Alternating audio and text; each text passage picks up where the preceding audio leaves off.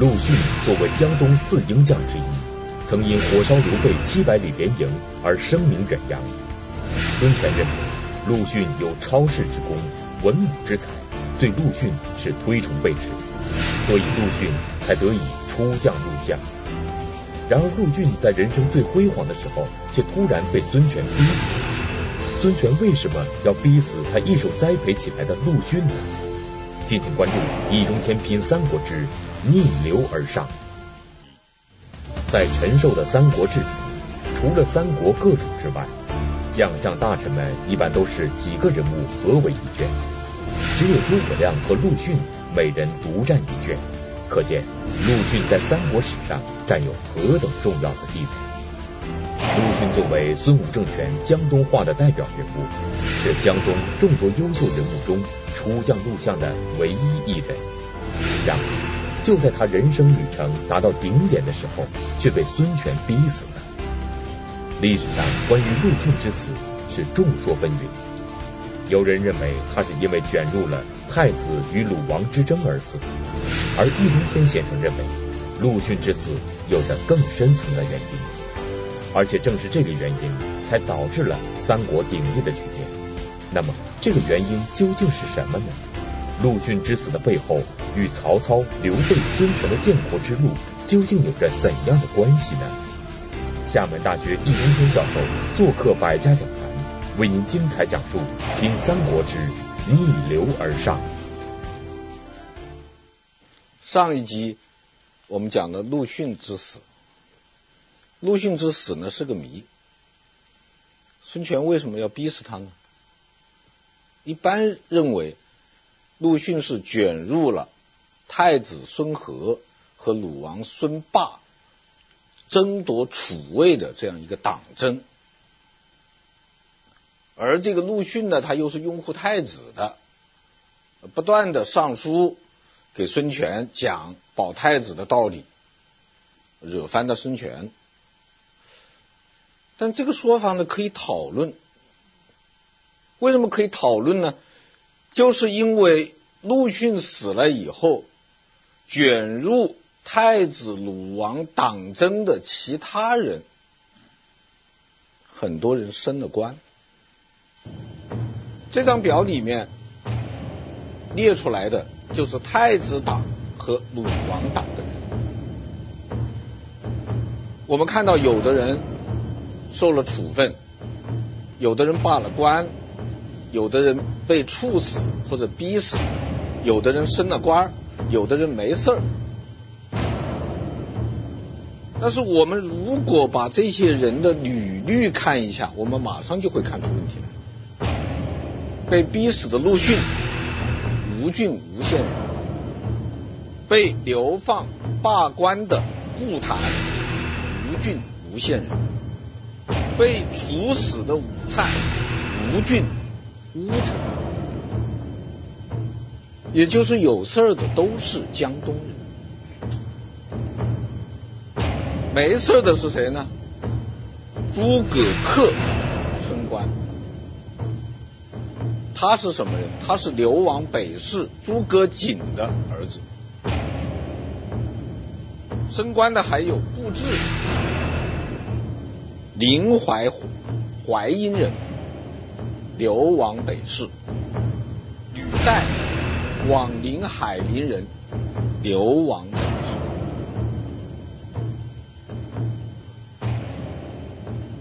没事的，士仪，北海银陵人，流亡北市。没事的，滕殷，北海巨县人，流亡北市的而且后来和诸葛恪一起，还做了孙权的顾命大臣。那这就很清楚，孙权在这是以什么划线？不是以拥护太子，还是拥护鲁王来划线？他要整的全部是江东人。但是这里面还有一个奇怪的现象，就是朱据。朱据也是吴郡吴县人。而且朱据和陆逊都是吴郡四大家族之一。吴郡四大家族，顾、陆、张、朱。朱据这回也没事。朱据当然后来也挨整了，但是那是后来的事情。因此，我们又得出一个结论来：这一次孙权就是要整陆逊。而陆逊癌症是在什么时候呢？是在他当了丞相一年以后。而陆逊我们知道一直是东吴的上游统帅，在长江上游的统帅，驻守武昌，就是现在湖北省的鄂州，前线总指挥。孙权的这个前线总指挥是四任啊，第一任周瑜，第二任鲁肃，第三任吕蒙，第四任陆逊，所以东吴四大鹰将啊，就陆逊这个地位是很高的，很重要的。然后又当了丞相，不折不扣的叫做出将入相，一人而身兼文武二职，军权和政权。都掌握过了，何等重要的人物，为什么要整他呢？那么也只能猜测。那么我猜，陆逊癌症是这样几个原因：第一，他是；第二，他是江东；第三，他是江东士族当中最大的士族四大家族之一的陆家的人。那么第四，他还是江东士族当中，在孙权政权里面官做的最大的、权力最大的人。孙权不能够把这么大的权力交给了江东士族，功高盖主是肯定的，影响太大也是肯定的，因为当时太子也好，其他的人也好，都和陆逊的关系非常好。甚至还有学者啊，比方说马之杰先生猜测说，这个孙权怕接班人驾驭不了陆逊，太厉害了，他儿子将来继承了帝位，管不了这重臣怎么办？等等原因。但是我觉得很重要的原因就是孙权和江东士族之间的这种。关系这种纠葛，因为我们看江东士族啊，我讲了有江东四大家族：虞、魏、顾、陆。于代表人物于翻，这个是差点被。孙权杀掉的，魏代表人物魏腾差点被孙策杀杀掉。就我们讲江东基业这一集的时候讲过，孙策要杀魏腾，后来孙策的母亲吴夫人就站在水井跟前说：“你要杀魏腾，我就跳下去算了。”因为你要杀了魏腾以后，大家肯定要反对你。为什么？就因为魏腾他就是四大家族之一啊，这个江东士族的势力太大了，呃，孙策没敢杀。那么顾呢？顾雍啊，顾雍是善终的，但顾雍的孙子，我刚才讲顾谭，卷入陆逊一案，啊，被罢官、被流放，而且顾谭的这个弟弟也受到牵连啊，他的姐妹也受到牵连。这个里面确实是有孙权和江东士族的矛盾。通过易中天先生的分析可以看出，陆逊并不只是因为卷入到太子孙和与鲁王孙霸争夺楚位而被逼死。更重要的是，因为他是江东士族中的代表人物。孙权虽然利用江东士族在江东坐稳了江山，但是对江东集团一直是不信任的，所以总想有机会收拾江东人。孙权终于借这次夺楚之争，收拾了一批以陆逊为首的江东人。而在此之前，孙权就曾收拾过江东士族。那么孙权骨子里为什么要与江东人过不去呢？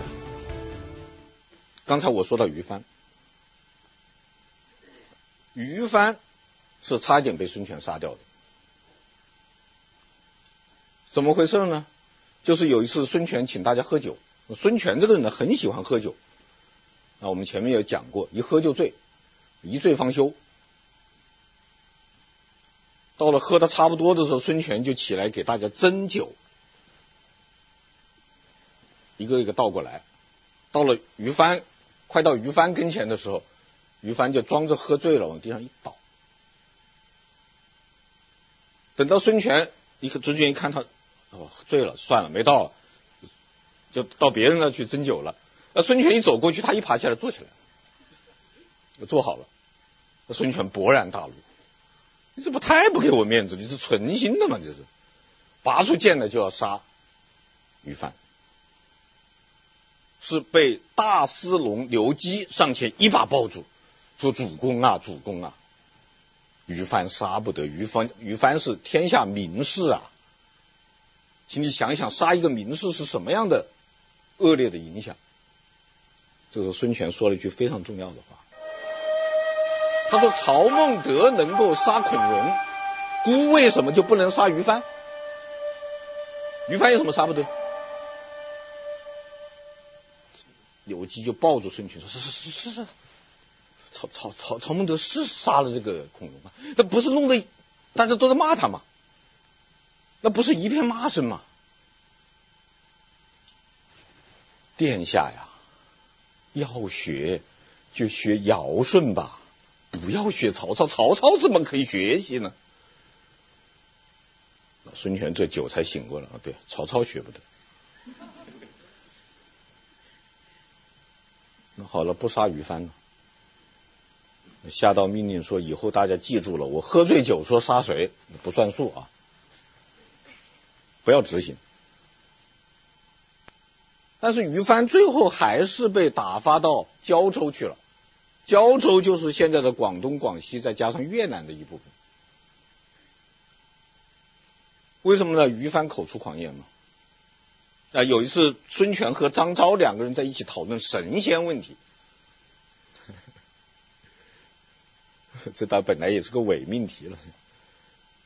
啊，说的正带劲的时候，这于藩插嘴，把手指着张昭，对孙权说：“那都是死人，他们都变成死人了，还谈什么神仙？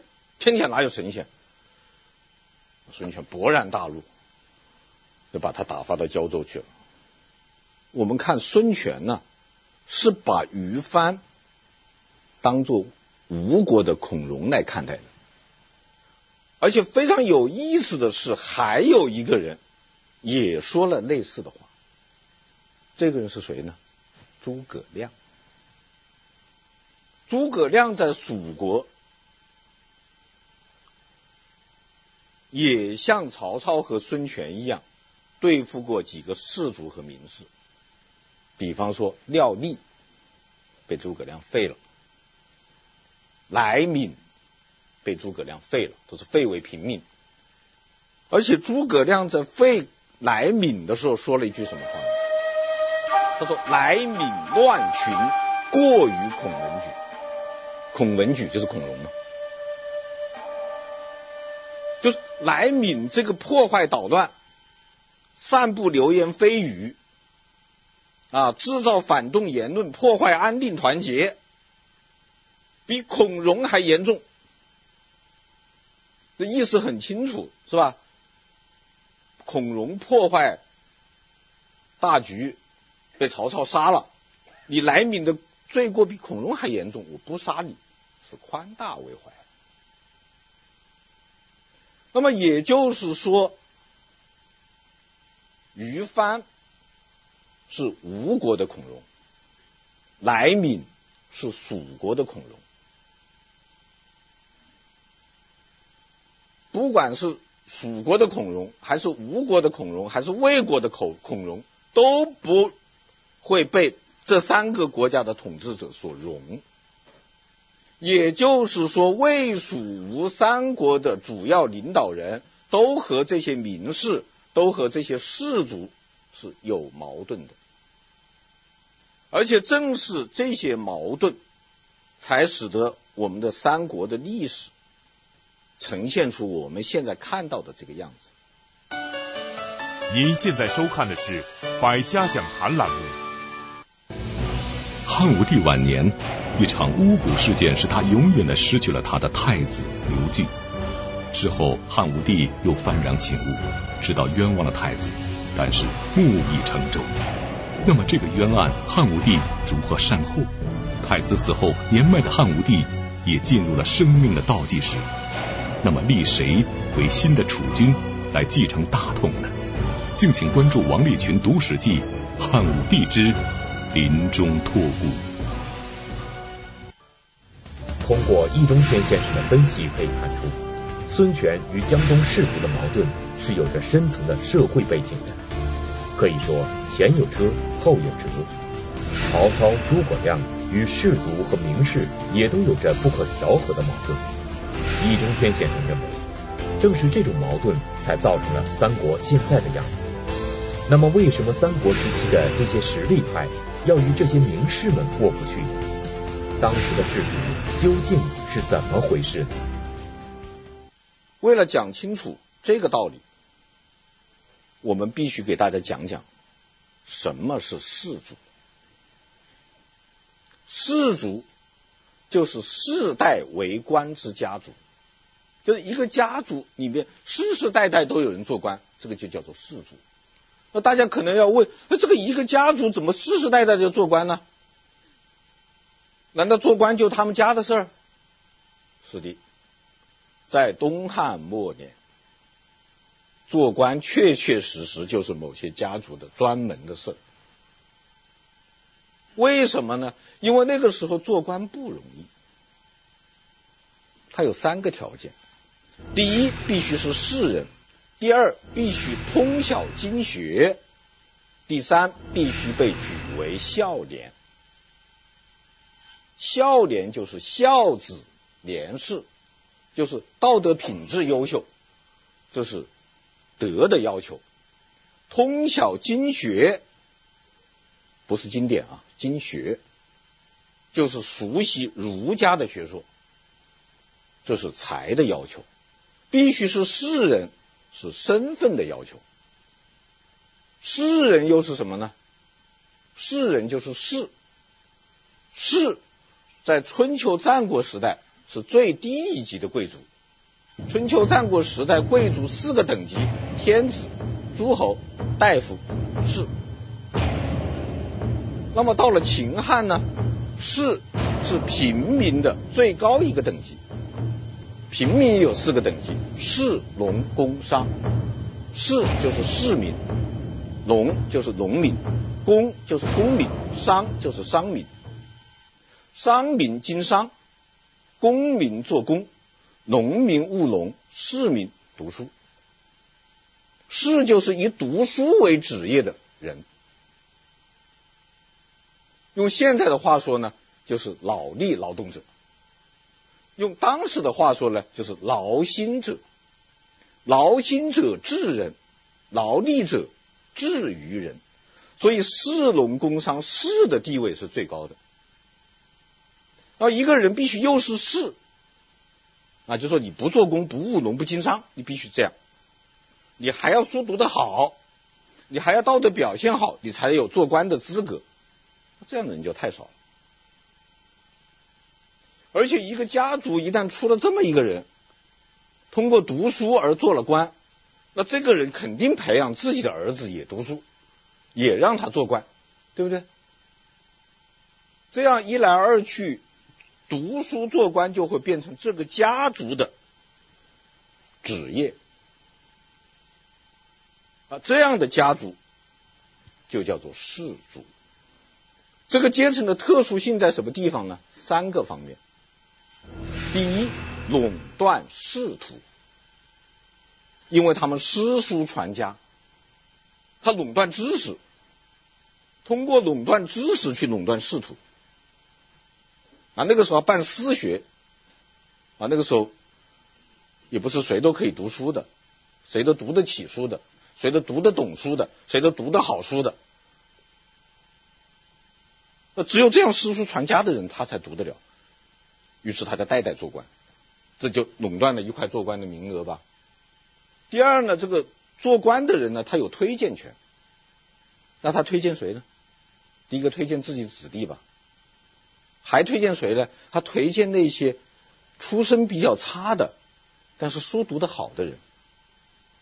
这些出身差的、地位低的啊，家庭条件不好的读书人，他做官也不容易啊。就由这个大的士族来推荐他，这么一推荐，这些人和这个大士族之间啊，他就形成了一种非血缘的家族关系，在政治上是君臣关系，在情感上是父子关系。那么这些人将来又做了官以后，他又有推荐权，他推荐谁呢？他至少要拿一部分名额出来报恩吧。那么这个大的氏族，它像滚雪球一样的这么滚起来了嘛，越滚越大嘛。另外，它还有一条什么呢？互相推荐。然后我家是大氏族，你家也是大氏族，我可以推荐官啊官吏，你也可以推荐官吏。那咱俩换换，我推荐你的人，你推荐我的人。第二个特点呢，控制舆论。为什么能够控制舆论呢？因为士族他本来就是因为会读书才做官的，他本来就有文化有学问，有文化有学问的就话语权。呃，以在当时的情况下的普通老百姓哪有话语权？他也不能上网，是吧？去发帖子。那有话语权的就是这些有有知识有文化的人嘛，他就控制了。而且他本来就有知识有文化，他就成了。文化界、学术界、理论界、思想界的领袖人物嘛，他一成了领袖人物，他周围就会团结一大批太学生和名士。太学生是什么？太学生就是国家干部学院的学生，用现在的话说就是第三梯队后备干部。名士是什么呢？名士就是那些社会上有名的、有话语权的。有很多粉丝的、永登的这样一些人，有名的士人。那，第三个特点就成为豪强，因为他有权呐、有势啊，啊，他就他的家族就在地方上发达起来啊，就成了一方豪强了。啊，这样的豪强呢，就叫做世家大族，也叫做衣冠望族。也叫做名门望族，还叫做氏族的势力的势，还叫做氏族世界的世，这些都是指这个这种家族。而那些没有权势的、没有名望的、没有地位的家族，就叫做庶族，也叫做寒族，也叫做寒门。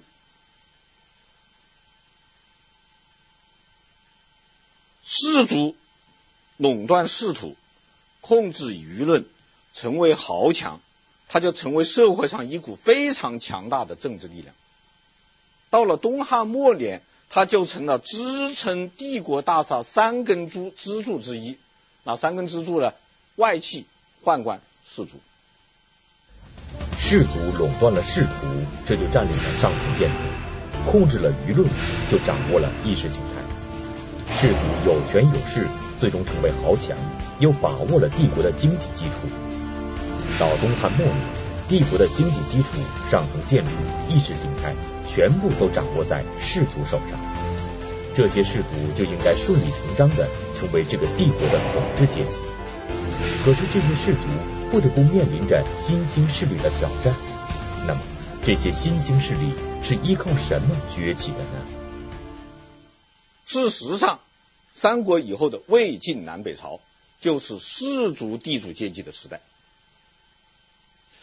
但是为什么士族地主阶级并没有在东汉以后马上成为帝国的统治阶级呢？因为门阀遇到了军阀，门阀就是士族。士族也叫门阀士族阶级，保护士族阶级的制度，既叫士族制度，又叫门阀制度，这就是魏晋南北朝的制度。那什么叫门阀呢？门阀就是门第、门望、阀阅。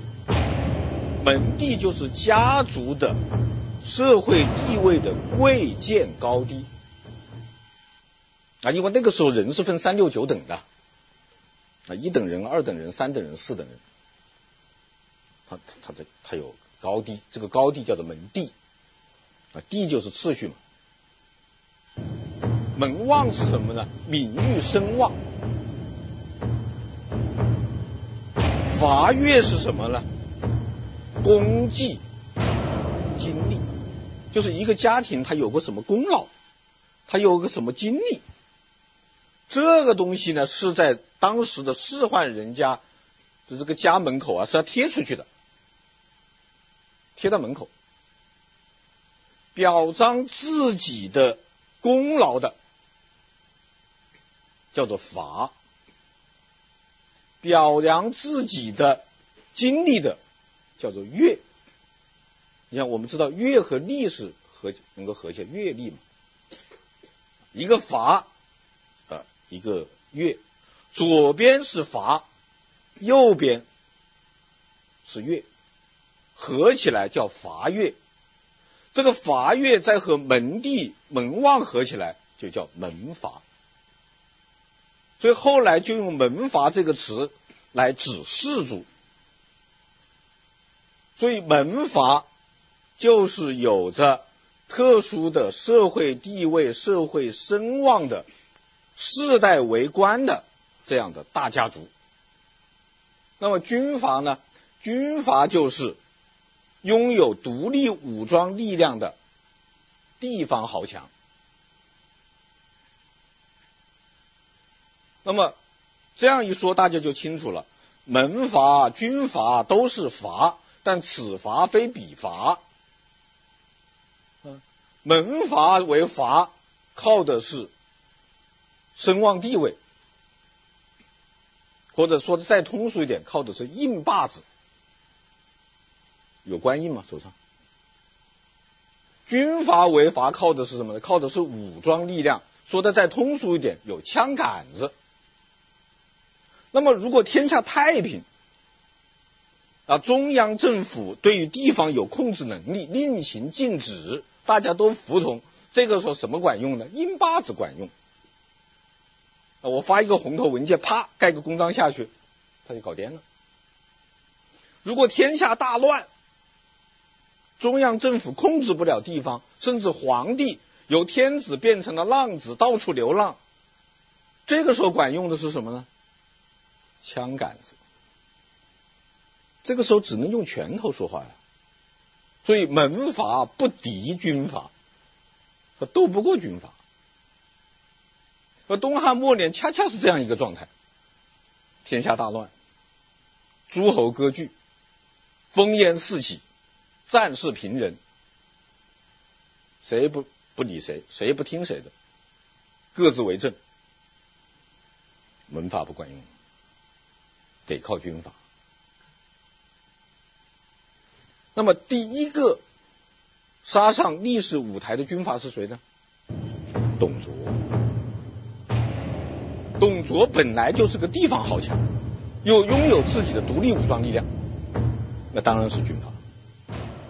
那我说刚才说过，帝国是三大力量在支持的啊，这个外戚、宦官、士族。啊，董卓进京之前，以袁绍为代表的。士族联合以何进为代表的外戚和与张让为代表的宦官进行斗争，结果呢，两败俱伤。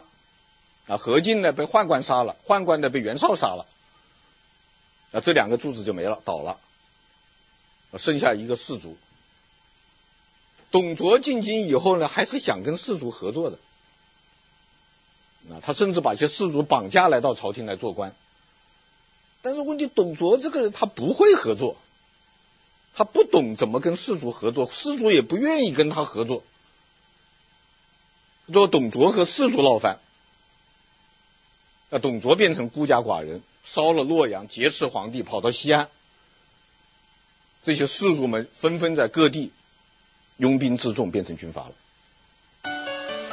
您现在收看的是《百家讲坛》栏目。汉末大乱之际，在英雄辈出的历史舞台上，曹操、刘备、孙权最终异军突起，分别建立起了自己的政权，形成了三足鼎立之势。然而，在风起云涌之后，魏、蜀、吴三国最后又悄然的同归于晋朝。那么，如何揭开这段合久必分、分久必合的历史迷雾呢？敬请关注《易中天品三国志》殊途同归。董卓登上了历史舞台，首先给士卒当头一棒，士族阶级才知道他们的好日子快要结束了。他们当然不会善罢甘休，于是他们选出士族的代言人袁绍，准备重新夺回士族的统治地位。那么袁绍能够担当起这个重任吗？他们士族阶级将会遇到怎样的挑战呢？他们想重新获得统治地位的愿望，最终能够实现吗？这个时候，历史就到了一个十字路口，或者说到了一个三岔路口。中国向何处去？大家都在思考这个问题。而最有想法的两个人，就是袁绍和曹操。袁绍的想法很简单，走东汉的老路，恢复东汉的秩序，而且甚至不再有外戚和宦官这两股政治力量，最好就是我们士族这一家来统治这个国家，奉行一条。儒家士族路线，所以当时很多人支持袁绍啊。你想，当时各路诸侯成立关东联军的时候，为什么要选袁绍做盟主？袁绍当时的这个官职并不大，官职最高的是袁术左将军。袁绍是渤海太守，第二位是韩馥嘛。冀州牧嘛，就是袁绍等于是现在一个地级市的市长嘛，那上面还有省长啊，为什么选他做盟主啊？就是士族地主阶级看好袁绍，袁绍家四世三公，袁绍自己啊，其实也还是很有才能的。所以，当历史进入军阀的时代的时候，门阀便寄希望于袁绍，这才有袁绍和曹操的官渡之战。我们现在回过头去看官渡之战，曹操胜的是非常的险，都看好袁绍。刘备叛逃嘛，董承。这个政变嘛，啊，这个刘表之心里面是偏袁绍嘛，孙策在后面做小动作嘛，怎么偷偷偷袭许都嘛，啊，还有周围的郡县都背叛曹操，投了袁绍嘛。孔融呢，更加是在这个许都大放厥词，散布袁绍不可战胜之神话嘛，被荀彧驳斥嘛。所以后来，曹操战胜袁绍以后，从袁绍的大本营里收到很多自己这边人给袁绍写的那些书信，他不敢追究，一把火烧掉。他其实是不敢追究，但是结果怎么样的？结果是官渡之战，曹操胜利了，袁绍失败了。这样士族地主阶级的最后一线希望破灭了。而曹操走的是什么路线呢？他要建设的是什么政权呢？陈寅恪先生的说法是法家韩族之曹魏政权。而曹操的路线在北方中国得到了推行，一个法家韩族的政权开始建立起来。但是曹操终于没有实现自己的这个理想，为什么呢？南方对抗北方，他过不了长江。当时长江沿线三个州，扬州、荆州、益州，州牧都姓刘。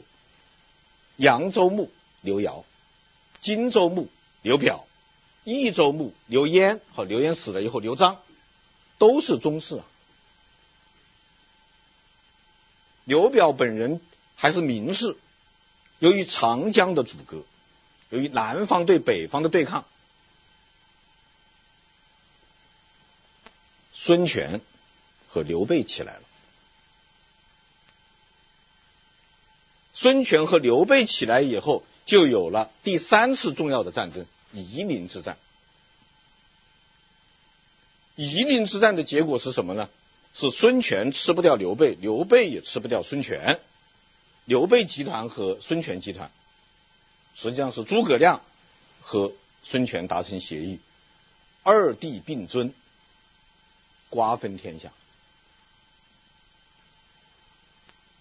三国鼎立。的局面就形成了，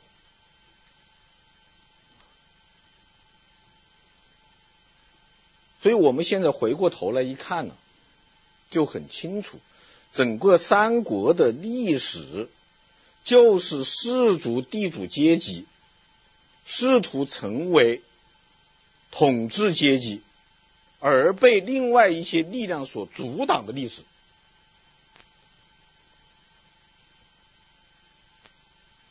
曹操、刘备、孙权都是阻挡这个潮流的力量，所以我称之为逆流而上，